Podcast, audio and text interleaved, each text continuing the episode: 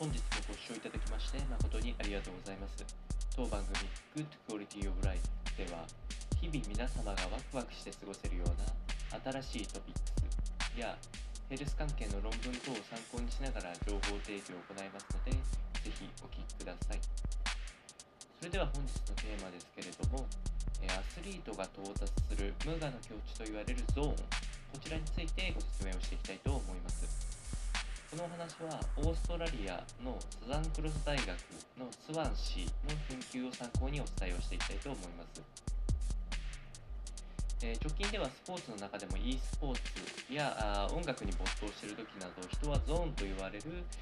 集中力が極限まで高まった状態を発現することがあるんですけれどもこのゾーンに関してフローとクラッチといったあ種類ですかね、えー、こちらの2つがございますのでこの説明をしていきたいと思います。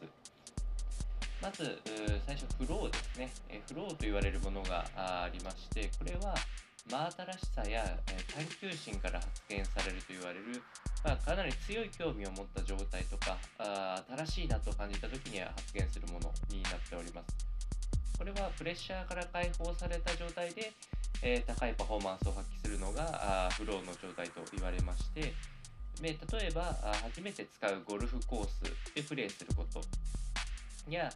あ初めて、えー、選ぶルートでのランニングなどこの辺が当たるというふうに言われておりまして、えーまあ、いわゆるこう本当に興味を湧くような状況っていうのはあこのような状態に入ってくると言われておりまして、えー、もう一つは全く真逆のクラッチと言われる状況はプレッシャーが極限までに、え、達する特定の状況下で、え、発現すると言われております、えこちらでは例えば自己ベスト更新がかかっているレース終盤や、え最終の電車終電ですね。終電前に、えダッシュしたことはある方多いかと思うんですけれどもこの締め切り目前での追い込みなどがクラッチと言われる状況になります。えー、この辺の2つは、えー、両方と真逆ではあるものの、えー、特定の条件下では自己ベストを更新するような状況にも入ってきたりするものになりますので、えこのような特性があることを理解した上で、えアスリートの方は競技に臨んでみたり、えお仕事をされている方は、え仕事に臨んでみてはいかがでしょうかそれでは本日の内容は以上となりますこの番組の内容が少しでも面白いな気になるなと思っていただいた方はぜひチャンネル登録、またフォローの方よろしくお願いいたします。